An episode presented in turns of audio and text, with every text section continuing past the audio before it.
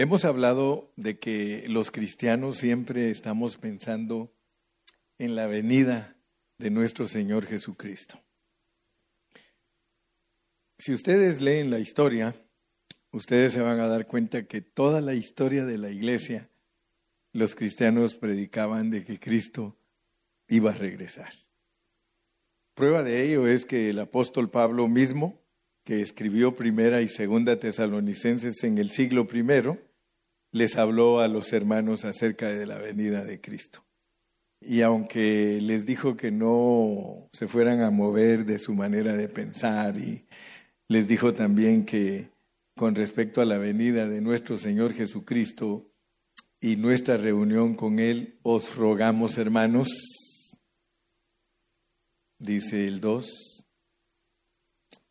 que no os dejéis mover fácilmente de vuestro modo de pensar. Eso se los dijo allá por el año 65, en el primer siglo.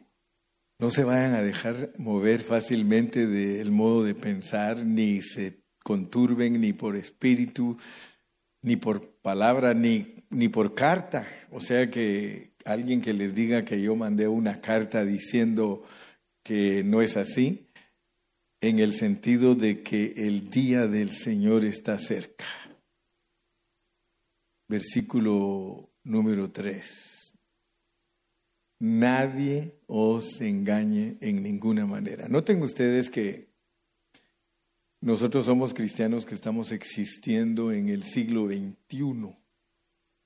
Ya vamos por el año 2021 y se sigue predicando de que el Señor Jesucristo va a regresar. Y es más, dice que no, que no nos engañe ninguno, porque eso es para todos. Y nos pone estas tres cosas.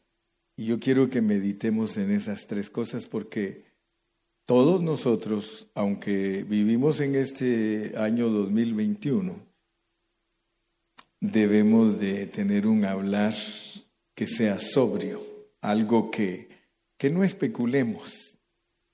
Y ahí dice que nadie nos debe de engañar porque no vendrá el Señor o el día del Señor, las dos cosas, sin que antes venga la apostasía. Pero nosotros tenemos que saber lo que es la apostasía, porque si el Señor nos dice que Él no va a venir sin que antes venga la apostasía, y se manifieste el hombre eh, de pecado, el hijo de perdición. Entonces nosotros debemos de saber qué es la apostasía,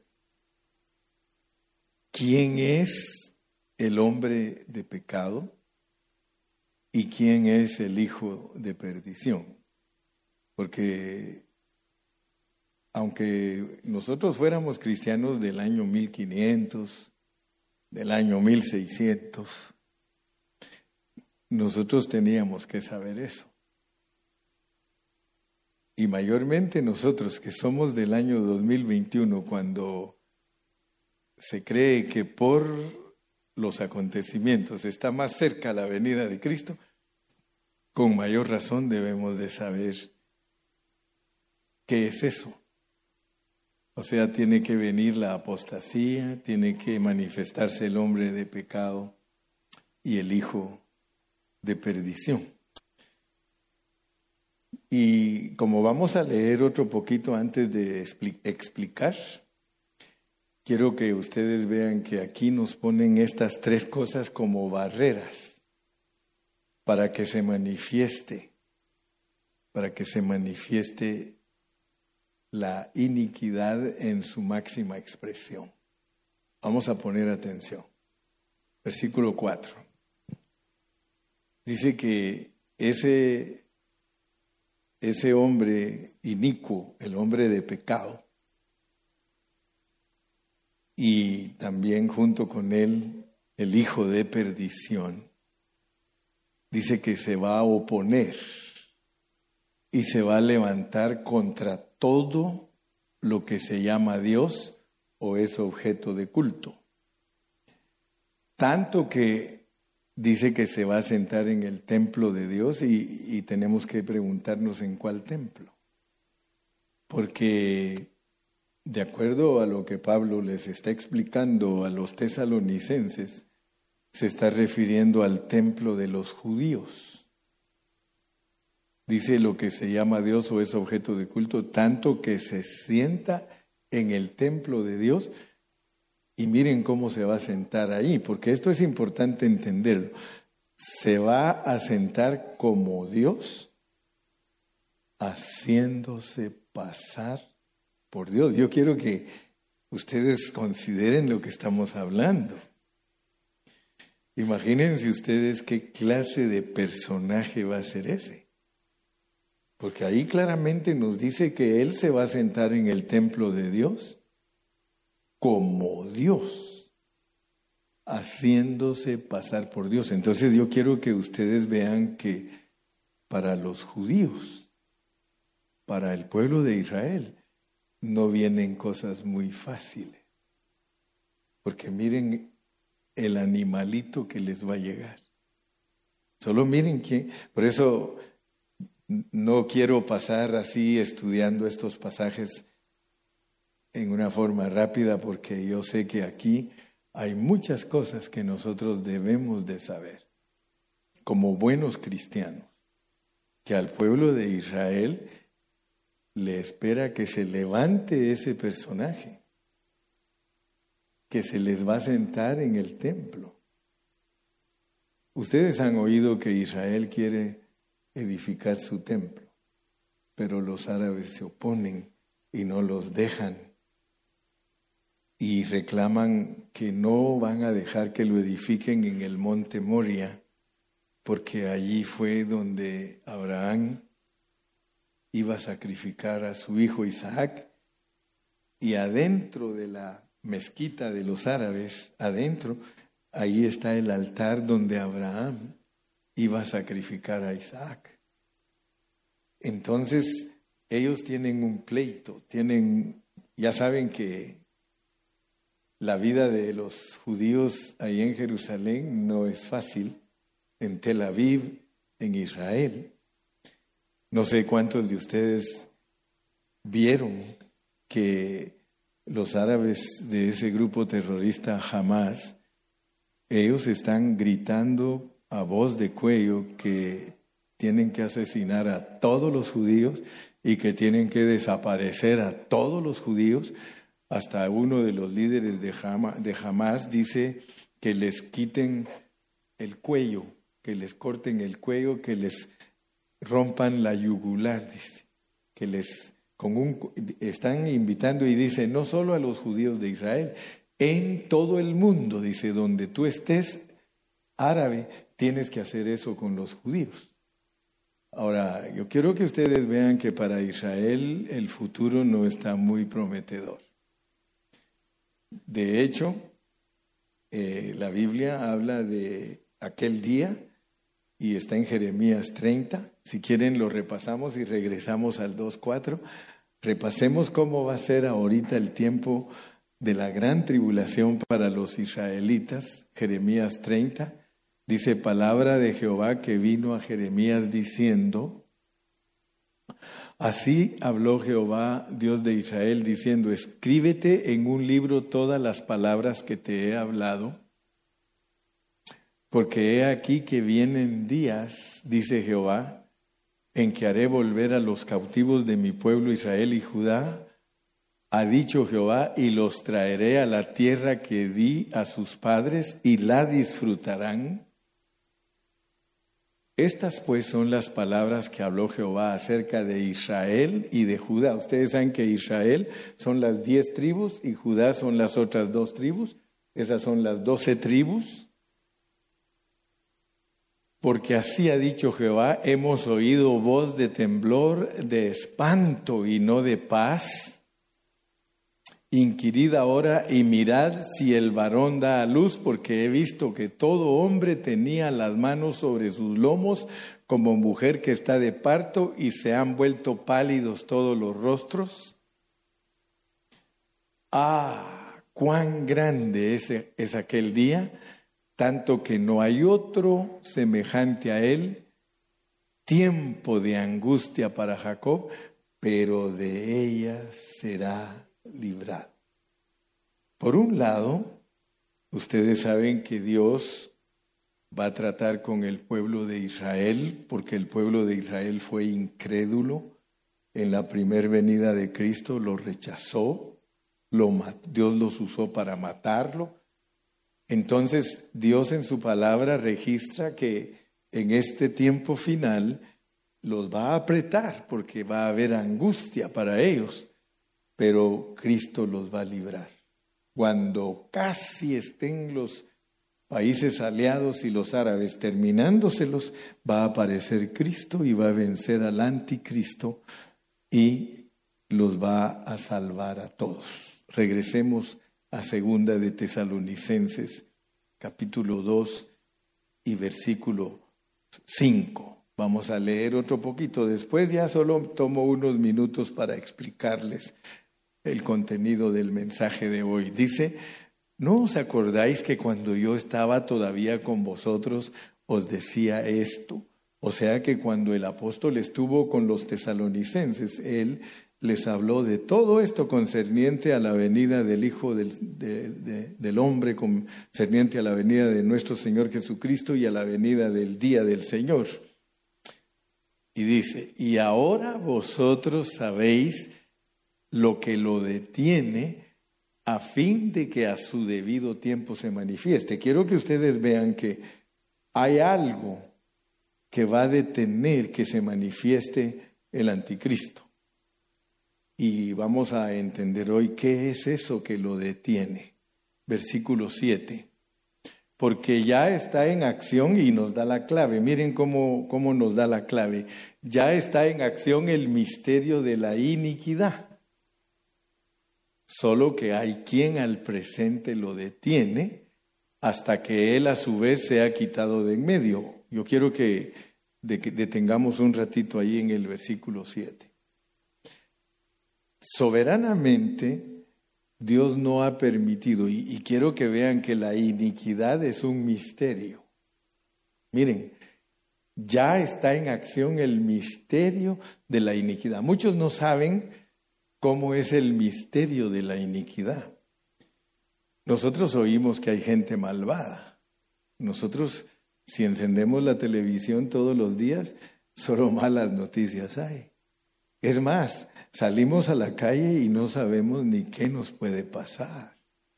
Porque el misterio de la iniquidad, o sea que el misterio de la iniquidad, ahorita nosotros no lo entendemos porque no lo ha soltado el Señor totalmente. Pero ya está en operación. O sea que quiero que ustedes sepan que nosotros nos movemos en, medio de un mundo malvado, de un mundo malo. Nosotros, todos los que estamos aquí, nosotros no seríamos capaces de hacer cosas que hacen los que participan en el misterio de la iniquidad. Ahora, ustedes saben que todo lo que es el misterio de la iniquidad es movido por Satanás, por sus ángeles caídos, por los demonios. Y nosotros debemos, que, debemos de tener cuidado porque ese misterio influencia, influencia a las personas. O sea que no nos movemos en medio de espíritus buenos. Hay espíritus que están en esta ciudad y ustedes saben que hay ciudades que están peor que otras. Los demonios que las controlan, los ángeles caídos que dominan allí, son fuertes. Pero quiero que usted y yo le demos honra y gloria a Dios, hermano. Porque ya está en acción ese misterio, solo que hay quien al presente lo detiene. Fíjese que muchos no saben qué es lo que lo detiene. Por eso algunos dicen, ha de ser el Espíritu Santo. Es Dios soberanamente. Pero yo quiero en esta noche decirle que el que detiene que la maldad no se vaya a su extremo es usted y yo. Porque aquí nos están hablando de que antes de que el Señor venga se tienen que manifestar unas cosas terribles, pero nos está revelando que nos tienen que sacar de aquí a nosotros. Por eso nosotros debemos de darle gracias a Dios, hermanos, porque dice que Dios no nos ha puesto a nosotros para ira. Fíjese que a, a, los cristianos nos tienen que sacar de aquí porque es lo que detiene que la iniquidad no se suelte. Cuando nosotros ya no estemos aquí, aleluya, dele palmas al Señor, hermano. Cuando nos cuando nosotros ya no estemos aquí, el Señor va a soltar su ira. Así que démosle gracias a Dios porque hay muchos detalles que tienen que ser entendidos para que nosotros veamos bien la venida de Cristo. Y por eso Dios nos está instruyendo. Porque nosotros como que pareciera, no sé, tengo la leve sospecha, dijo aquel, tengo el espíritu de sospecha de que estamos más cerca que nunca de ver cosas bien grandes y terribles en esta tierra. Fíjese que por la iglesia es que el misterio de la iniquidad está detenido. Por eso yo les he dicho y lo repito que la iglesia es la sal de la tierra. La sal preserva. La sal sirve para que algo no se corrompa. La carne le echan bastante sal cuando no, no, tienen hielo, le echan sal y la, y la carne no se arruina. Llena de sal no se arruina. Entonces, Dele gracias a Dios y yo me uno a usted y, y le digo gracias Señor que lo que detiene que la iniquidad se suelte es que aquí está tu iglesia. Sigamos leyendo, versículo 8. Y entonces se manifestará aquel inicuo. Fíjese que él, es, el, es un hombre que va a ser la iniquidad encarnada entonces se va a manifestar aquel inicuo a quien el Señor matará, gloria a Dios hermano, con el espíritu de su boca y destruirá con el resplandor de su venida. Pero yo quiero que ustedes vean que cuando se habla de la segunda venida del Señor, estamos hablando de cuando Él ya viene a la tierra. Cuando Él venga a la tierra, Él va a matar con el espíritu de su boca al inicuo y lo va a destruir con el resplandor de su venida, cuando Él ponga sus pies aquí en la tierra. Pero los tratos con nosotros, por eso entendamos bien cómo, cómo es la venida del Señor. Nosotros tenemos que irlo a recibir al aire. A nosotros nos tienen que arrebatar, nos tienen que sacar de aquí. Pero hay detalles que durante esos tres años y medio Dios va a estar tratando con todos los cristianos, pero Él va a estar escondido en una nube. O sea que Él primero baja del trono al monte Sión, del monte Sión al mar de cristal, y luego ahí se pone en la nube escondidito, porque ya entendimos que el Hijo varón llega al trono, que las primicias llegan al templo, al monte Sión, perdón, y los que lavaron sus vestiduras en la gran tribulación llegan al mar de cristal, ellos no los marcó la bestia. Y aún más tenemos al rebusco que es Daniel 12, que son los que, bienaventurado el que llegue a 1335 días, que esté vivo. O sea que usted puede ver entonces que la venida del Señor es una cosecha. O sea que la mejor manera de entenderla es la cosecha de trigo de, de Levítico 23. O sea que allí usted puede leer cómo era la cosecha. Se levantan las primicias, se levanta la cosecha y luego el rebusco, que es lo que se llama en los países latinos la pepena. O sea que el, el, arrebatamiento de la iglesia del Señor no es un acontecimiento de una sola vez. Es, primero los muertos en Cristo resucitarán primero, representados por el hijo varón. Luego tenemos las primicias, que son los hermanos que maduraron antes que la cosecha. La cosecha madura pasada por un poquito de tribulación. Y el rebusco, yo no sé, pero el Señor lo hace que pase toda la gran tribulación, porque dice Isaías que va a ser como el que se mueve el árbol y el fruto no cae. O sea, son hermanos que van a estar vivos. Yo creo con todo mi corazón que a, estas alturas, con todos los detalles que Dios nos ha dado acerca de su venida, nos va a ir dando más detalles para que entendamos y podamos decir el rebusco es esto y esto y esto. Pero quiero que alcancen a ver, pues, que nosotros no fuimos puestos para ira. Para nosotros la gran tribulación no es ira, sino que es disciplina por no haber madurado antes que empiece la gran tribulación.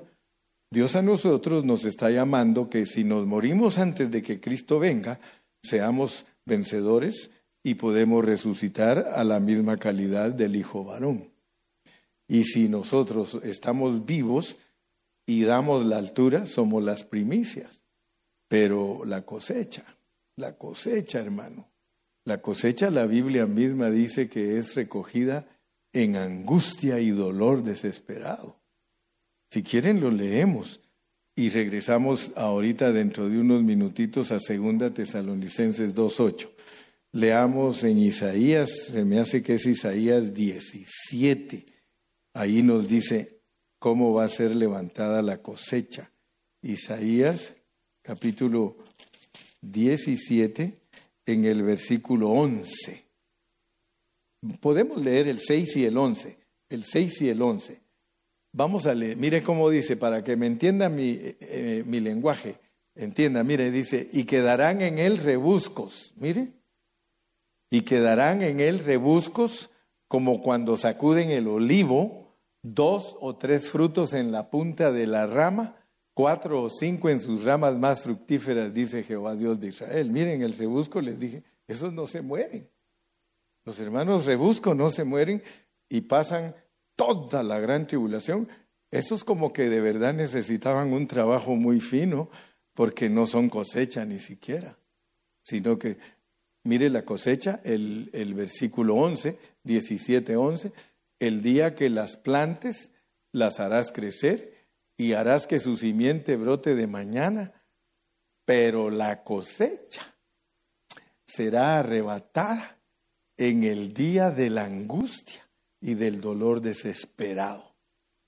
¡Wow! Entonces, gracias a Dios que ahora nosotros ya podemos ver lo que es el hijo varón, lo que son las primicias, lo que es la cosecha y lo que es el rebusco. Aquí nos ponen que para la cosecha es angustioso. ¿Cómo será entonces para el rebusco? Si la cosecha, ¿cuánto, yo les pregunto a ustedes, ¿cuánto tiempo se imaginan ustedes que va a usar Dios para que haya cosecha? ¿Cuánto tiempo creen? Porque son 1260 días. 1260 días para que dé la altura el que no la dio antes de que empiece la gran tribulación. O sea que cuando empiece la gran tribulación son 1260 días. ¿Cuánto tiempo creerán ustedes que necesita Dios en la gran tribulación para que todos los cristianos laven su vestidura? Se los voy a regresar ahorita, Apocalipsis 7, para que vayamos a ver lo que estoy hablando. Apocalipsis capítulo 7 y, veamos ahí en el versículo 14 el 13 y 14. 13 y 14. Entonces uno de los ancianos habló diciéndome, estos que están vestidos de ropas blancas, ¿quiénes son y de dónde han venido? Versículo 14. Y yo le dije, Señor, tú lo sabes. Y él me dijo, estos son los que han salido de la gran tribulación y han lavado sus ropas y las han emblanquecido en la sangre del cordero. O sea que esos son los hermanos que no fueron primicias. Los hermanos que no fueron primicias en la gran tribulación lavan sus vestiduras. ¿Cuántos de ustedes están listos para lavar sus vestiduras en la gran tribulación?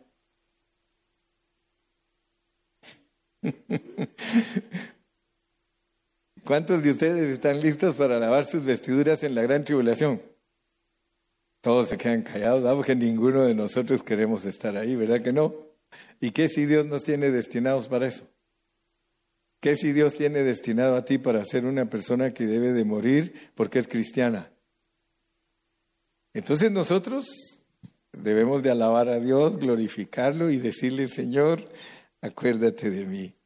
Ser humildes, eh, ser personas que buscan a Dios de corazón, porque Oh, mi hermano, es que si, si yo me pongo a explicarle toda la Biblia, usted va a entender. Fíjese que las primicias son un canastillo de verano. ¿Cuántos se acuerdan? ¿Cuántos se acuerdan que ya les prediqué del canastillo de verano? ¿Sí se acuerdan? ¿Sí? ¿Sí se acuerdan que hablamos que las primicias son frutos en un canastillo de verano? O sea que son las primicias canastillo. Un canastillo con fruta de verano versus una multitud que nadie puede contar. Dice que son como la arena del mar, que nadie puede contar. ¿Sí? ¿Quiere leerlo conmigo? Verso 9. Regresemos al verso 9, versículo. Después de esto miré y aquí una gran multitud la cual nadie podía contar, de todas naciones y tribus y pueblos y lenguas que estaban delante del trono y en la presencia del Cordero, vestidos de ropas blancas y con manos y con palmas en las manos. Pero ya vimos que son los cristianos que lavan su vestidura en la gran tribulación. Es una multitud como la arena del mar. Nadie los puede contar. Mientras que los las primicias son 144 mil, son miles. Entonces, gracias a Dios que Dios nos está dando entendimiento de su palabra para que nosotros vivamos una vida irreprensible. Dios nos ha llamado para que no seamos la cosecha, hay que aprender a vivir una vida irreprensible para que todo vuestro ser espíritu, alma y cuerpo sean irreprensibles para la venida de nuestro Señor Jesucristo y es en el aire. La venida de Él es en el aire. Para esa venida hay que ser irreprensible, para ir al trono, al monte Sión o al mar de cristal. Para eso hay que ser irreprensible. Pero algunos tienen que pasar por la gran tribulación. Regresemos pues a segunda de Timoteo capítulo 2 y estamos en el versículo 8 Dice, creo que vamos a entrar ahorita al 9. Dice, inicuo, inicuo. ¿Quién es el inicuo?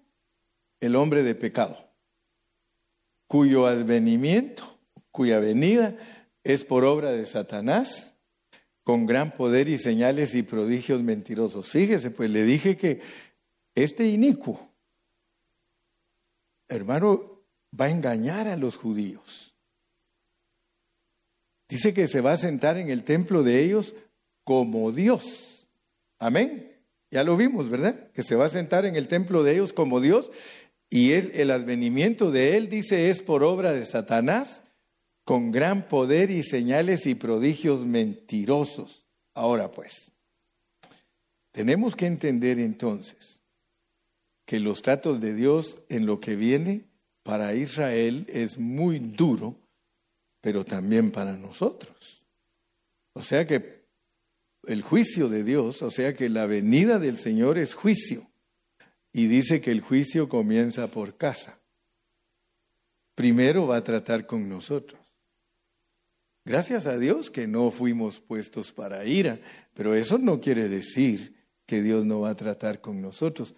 Podemos, vamos a ir a Hebreos 9, Hebreos 9, 23 me parece, y luego vamos a regresar otra vez aquí, porque Dios tiene que tratar con nosotros.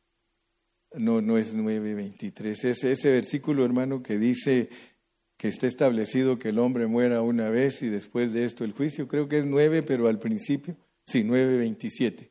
Y de la manera que está establecido para los hombres que mueran una sola vez y después de esto el juicio. Entonces notemos pues que cuando uno resucita, si nosotros nos morimos antes de que Cristo regrese, Él nos resucita y nos juzga. Pero si nosotros estamos vivos y somos primicias, nos juzga en el trono, porque vamos, subimos al trono. Junto con el Hijo varón, estamos ahí cerca del Señor. Recuérdense lo que les dije ayer, que el trono está donde esté Cristo. Si Cristo no se ha levantado del trono y ahí le llegan hijos de él, ahí los juzga. Si él empieza a descender y sus hijos le llegan al monte Sión, ahí los juzga, porque donde esté Cristo está el trono. Y si él viene por el mar de cristal y ahí llegan los eh, hijos de él, ahí los juzga. Y si él se viene a la nube, y cualquiera que llegue a recibirlo a la nube, está establecido que los hombres mueran una sola vez y después de esto el juicio. Entonces lo importante entender es que Dios va a enjuiciar ahorita en su venida a la iglesia, al mundo y a Israel. O sea que ahorita el Señor viene como un juez para todos.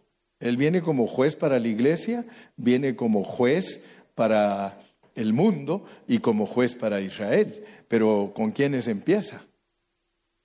Por eso dice, el juicio comienza por la iglesia.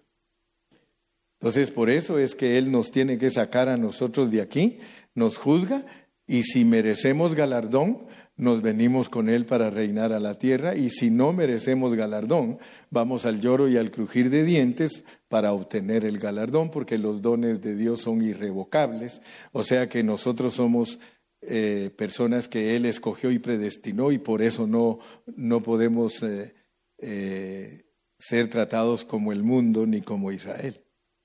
A nosotros nos trata en una forma especial porque nosotros somos escogidos y predestinados. Por eso, y Él en, en ese escoger y predestinar dice aquí, Ustedes no tienen pierde conmigo, yo estoy comprometido con ustedes, fiel soy y yo empecé la obra y la tengo que terminar. Lo que yo me propuse de ustedes es que ustedes son vencedores, pero ustedes no quisieron ser vencedores en los 80 años, pues I'm sorry, pero los tengo que hacer vencedores en los mil años porque ese es mi plan. Y me disculpan, pero ahí ustedes no pueden decidir porque en esto no es del que corre ni del que quiere, sino del que yo elegí y yo me propuse, así que tranquilo.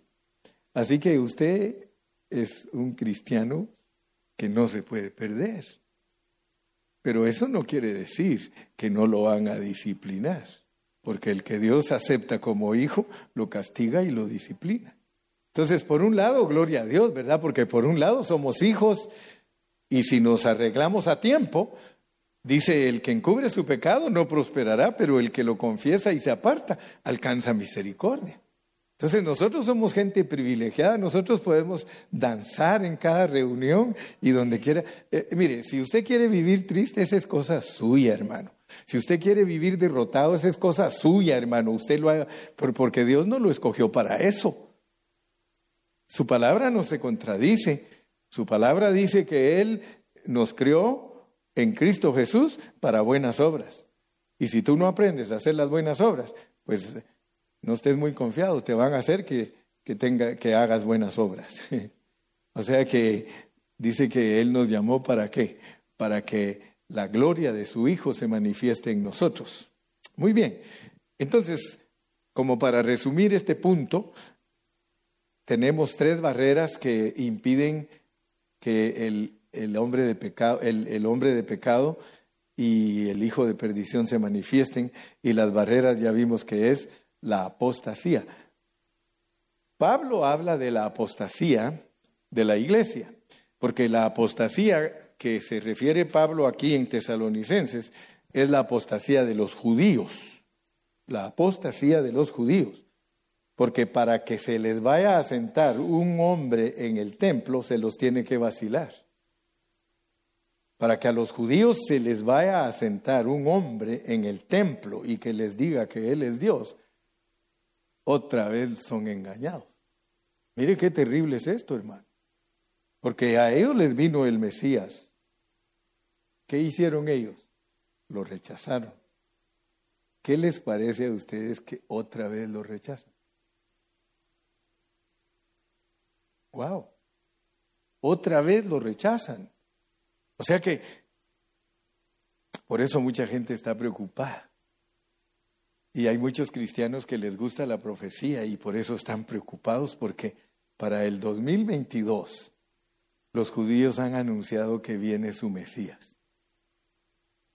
El Mesías de Dios, pues que el falso, el hombre de pecado, que los va a engañar. Entonces, gracias a Dios que se dan cuenta ustedes que como iglesia tenemos cantidad de señales para saber cuándo regresa el Señor.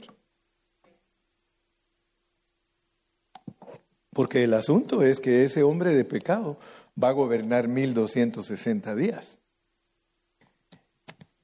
Y, la Biblia claramente dice que a todos los que son, a todos los que estén en ese periodo de tiempo de Él, a todos los va a marcar y el que no se deje marcar, lo va a matar. Entonces este asunto no es cualquier cosa. Lo que, lo que viene no es cualquier cosa, pero nosotros debemos de ponernos las pilas y pedirle a Dios que nos haga irreprensibles. ¿No quieres tú ser irreprensible, hermano? Para que cuando llegue el momento que Él esté en la nube, ya eres irreprensible, ¿qué te van a dejar haciendo aquí en la tierra? Si cuando uno de nosotros es irreprensible ya no merece vivir aquí, ya no ama el dinero, ya no ama las cosas materiales. Mire, y eso es peligroso, porque muchos cristianos se van a quedar a la gran tribulación porque aman mucho las cosas materiales. Les piden ofrendas para la iglesia, nunca dan, prefieren tener dinero en el banco. Mire, hay cuántos cristianos que prefieren vivir con su dinero maldito. A mí me da tristeza los hermanos que aman el dinero porque viven con dinero maldito. ¿Cuántos de ustedes saben que el, amor al dinero es la raíz de todos los males? ¿Y por qué le estoy hablando de, de esto? Porque nosotros no debemos de amar nada en esta tierra, si no, no nos vamos a dejar hacer el trabajo. El trabajo de ser irreprensibles se logra cuando uno empieza a negar su alma en muchas cosas. Hay hermanos que tienen dinero maldito. Yo lo aprendí con un hermano de México, le doy gracias a Dios porque el hermano me compartió eso y, y mi mente cambió totalmente acerca del dinero desde que él me compartió eso me dijo, hermano Carrillo, ¿qué prefieres tú? ¿Un dólar maldito o 90 centavos benditos?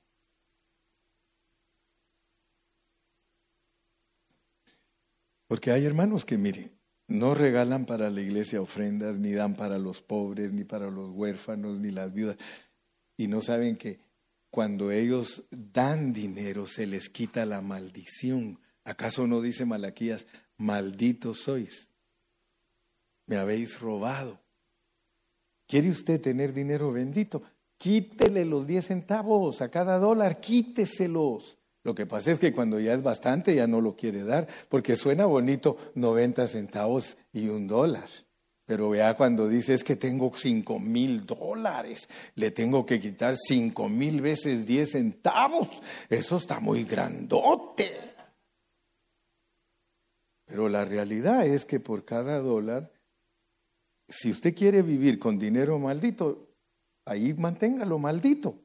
Quítele la maldición, saque el 10% y déselo a la iglesia. Y usted tiene dinero bendito. Y el otro año, en vez de tener 40, tendrá 80. Porque Dios dice, probadme, probadme esto. Pero hay hermanos que prefieren tener el dinero maldito en sus bolsillos si tú tienes un dólar y le quitas 10 centavos, no le vas a agarrar el pedacito y creer que eso es lo que quita la maldición. No, quitarle es que lo entregues a los que, a, los, a los que lo tienen que administrar.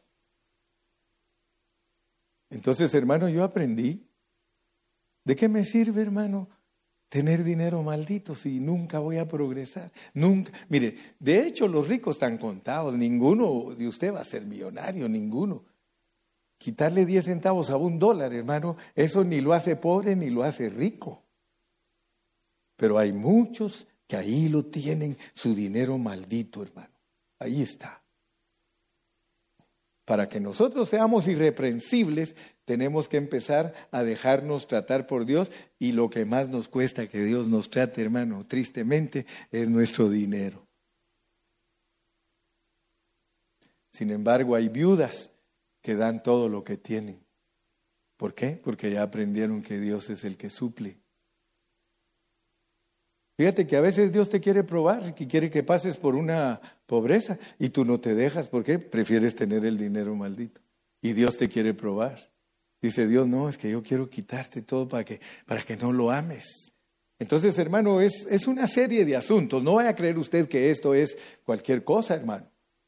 Hay hermanos que de verdad nunca diezman, nunca, nunca, no se les ve que den un aporte de sus ofrendas, prefieren vivir una vida de maldición. Casi ni amenes hay, hermano. Casi ni amenes hay. ¿No será que estoy machucando los callos? ¿No será que estoy machucando caítos por ahí? Fíjate, vamos a regresar para que veamos algo y, quiero abrirte tus ojos. Con esto voy a terminar. ¿Cuánto me falta? Como 15 minutos. 10 minutos. Vamos a, vamos a ir a Apocalipsis 13 para que tú veas, porque yo quiero que conozcas quién es el hombre de pecado y el hijo de perdición. Quiero que sepas quién es el hombre de pecado y el hijo de perdición. Fíjate pues, aquí te va pues.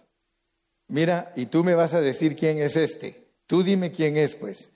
Me paré sobre la arena del mar y vi subir del mar a una bestia que tenía siete cabezas y diez cuernos y en sus cuernos diez diademas y sobre sus cabezas un nombre blasfemo.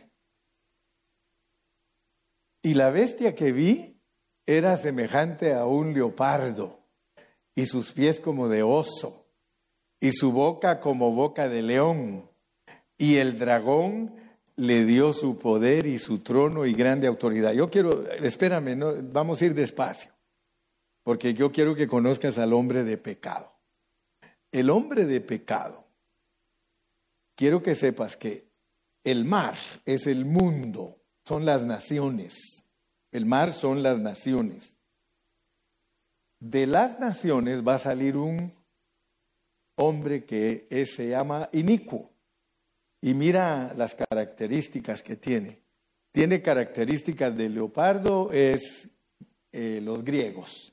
Tiene características de los rusos. Tiene características de los ingleses.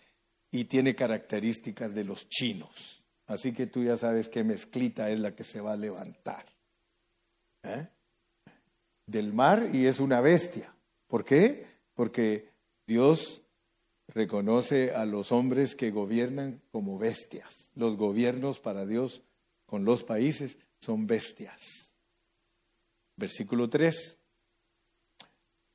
Vi una de sus cabezas como herida de muerte, o sea que esas características de oso, leopardo, león, una de sus cabezas la van a matar.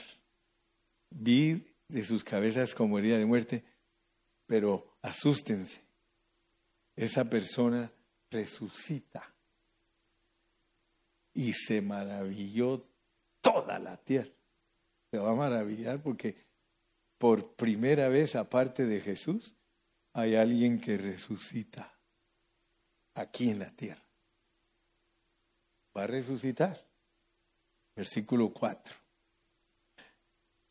Y adoraron al dragón que había dado autoridad a esa fiesta. ¿Se da cuenta que le dije que esas cuatro son la base para darle autoridad a los cuernos que quiera poner enfrente?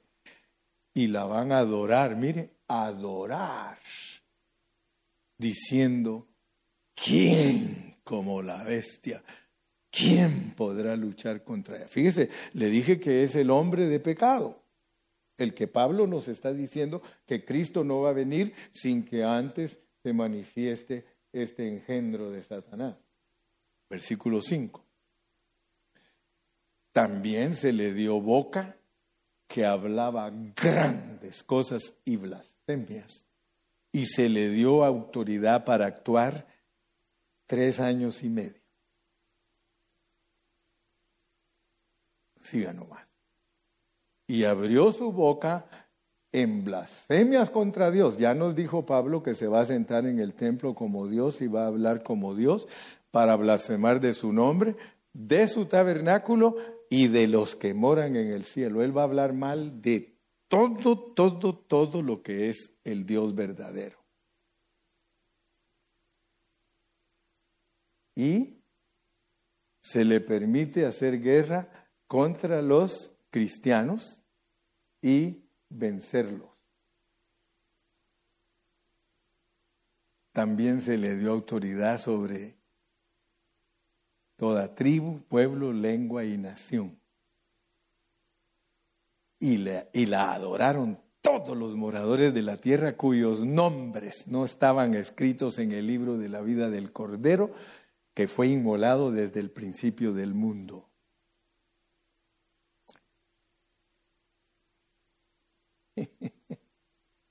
¿Qué te dice? ¿Qué te dice, hermano? Dice, no vayas a ser tontito de hacerte el sordo. Leamos otro poquito. Si alguno lleva en cautividad, va en cautividad. Si alguno mata a espada, a espada debe ser muerto. Aquí está la paciencia y la fe de los santos. Van a estar muriendo los hermanos porque no se dejaron marcar. Después, ahora pues, ahora entienda pues, el hombre de pecado el hijo de perdición. Ahora va a conocer al hijo de perdición, pues. El hijo de perdición, ¿quién es? Es Judas. De los que me diste, ni uno solo se perdió, solo este. El hijo de perdición. Mire, ahora va a entender usted las naciones, política. Israel, tiene que haber un líder religioso. Después vi otra bestia que subía de la tierra y tenía dos cuernos semejantes a los de un cordero, pero hablaba como diablo. Oiga pues, ahorita vamos a ver surgir a alguien que tiene la capacidad de engañar a los judíos. Por eso esta, esta bestia sube no del mar. Siempre en la Biblia la tierra es Israel. Este sube de Israel. Tiene que ser alguien que sepa engañar a los judíos. Después vi otra bestia que subía de la tierra y, tenía dos cuernos porque va a aparentar ser Cristo, pero no cree en Cristo. Verso 12. Y ejerce toda la autoridad de la primera bestia en presencia de ella. Y hace que la tierra y los moradores de ella adoren a la primera bestia, cuya herida mortal fue sanada. O sea que resucitó. Verso 13. También hace grandes señales de tal manera que aún hace descender fuego del cielo a la tierra delante de los hombres. Es un Elías, pero falso. 14.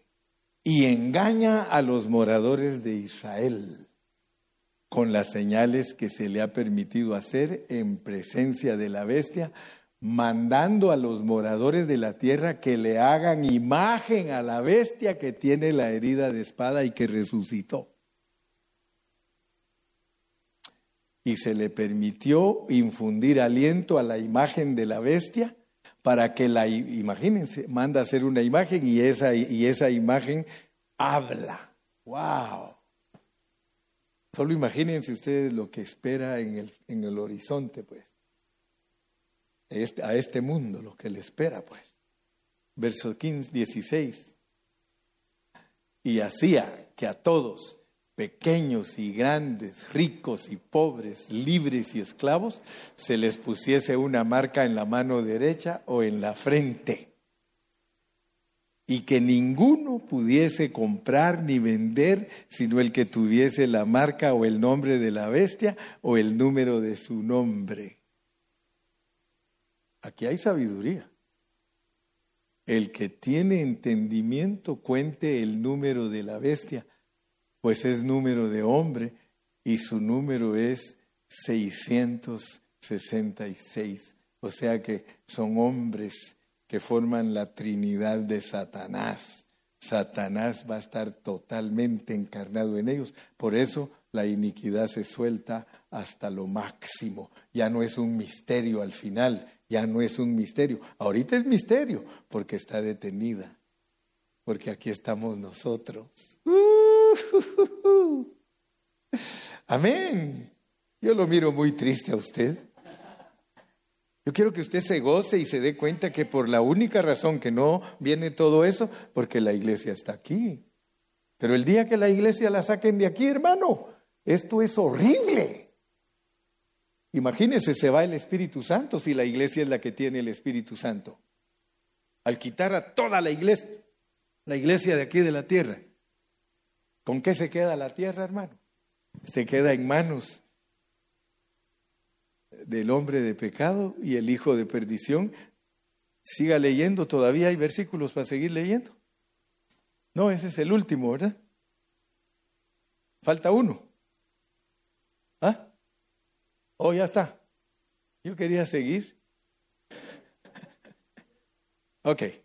Regresemos a Segunda Tesalonicenses 2 y ahí vamos a quedarnos hoy para que veamos versículo 3, segunda de Tesalonicenses 2, 3 y 4, y con eso terminamos hoy. Nadie os engañe en ninguna manera, porque no vendrá sin que antes venga la apostasía y manifieste el hombre, se manifieste el hombre de pecado y el hijo de perdición. Cristo no viene, hermano. Qué tremendo, porque todos predican, Cristo viene, Maranata. Cristo no viene mientras no sucedan esas cosas. Él va a venir aquí a la tierra, pero ya sabemos que cuando esas cosas sucedan ya se terminaron los tres años y medio, porque a principio de esos tres años y medio tiene que subir la iglesia al aire. Pero tranquilos pues, tranquilos, ¿tú estás esperando a Cristo? Yo lo estoy esperando. ¿Cómo quiere que lo espere? Primera Tesalonicenses 5:23. Así quiere que lo espere. Mire.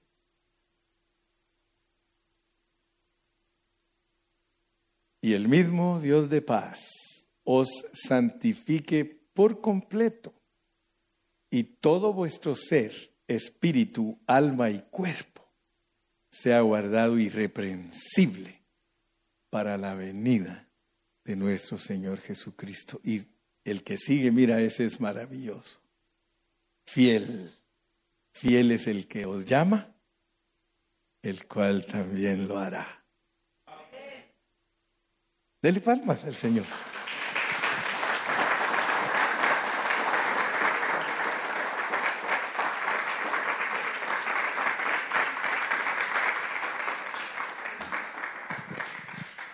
Somos bendecidos.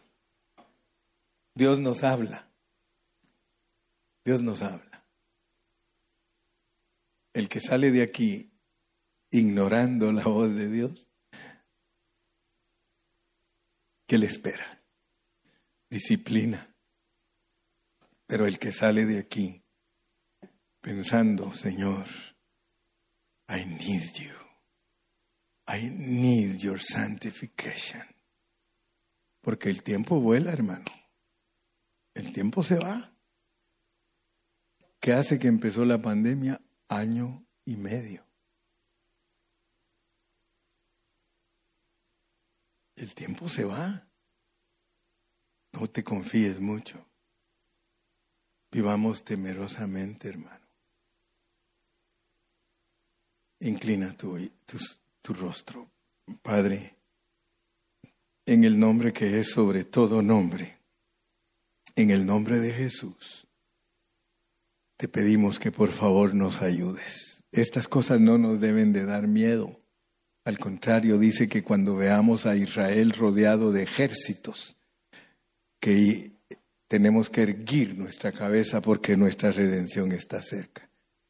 Esta semana que pasó, Señor, Israel fue atacado y le dispararon más de mil cohetes y solo le mataron diez personas y ellos mataron a doscientos de sus enemigos. Señor, no cabe duda que conforme el tiempo pase vamos a estar viendo, Señor, que la llamita va a querer encender. Pero más debemos de poner atención cuando nos digan que ya construyeron el templo. Entonces, Señor, estamos más cerca. Gracias por las señales, porque tu palabra dice que tú nos vas a dar señales en el cielo, en la tierra, en todo, para que vivamos avisadamente. Pero más que todo, Señor, que nos preocupemos de nuestra condición espiritual. Ayúdanos, Padre, en el nombre de Jesús. Amén.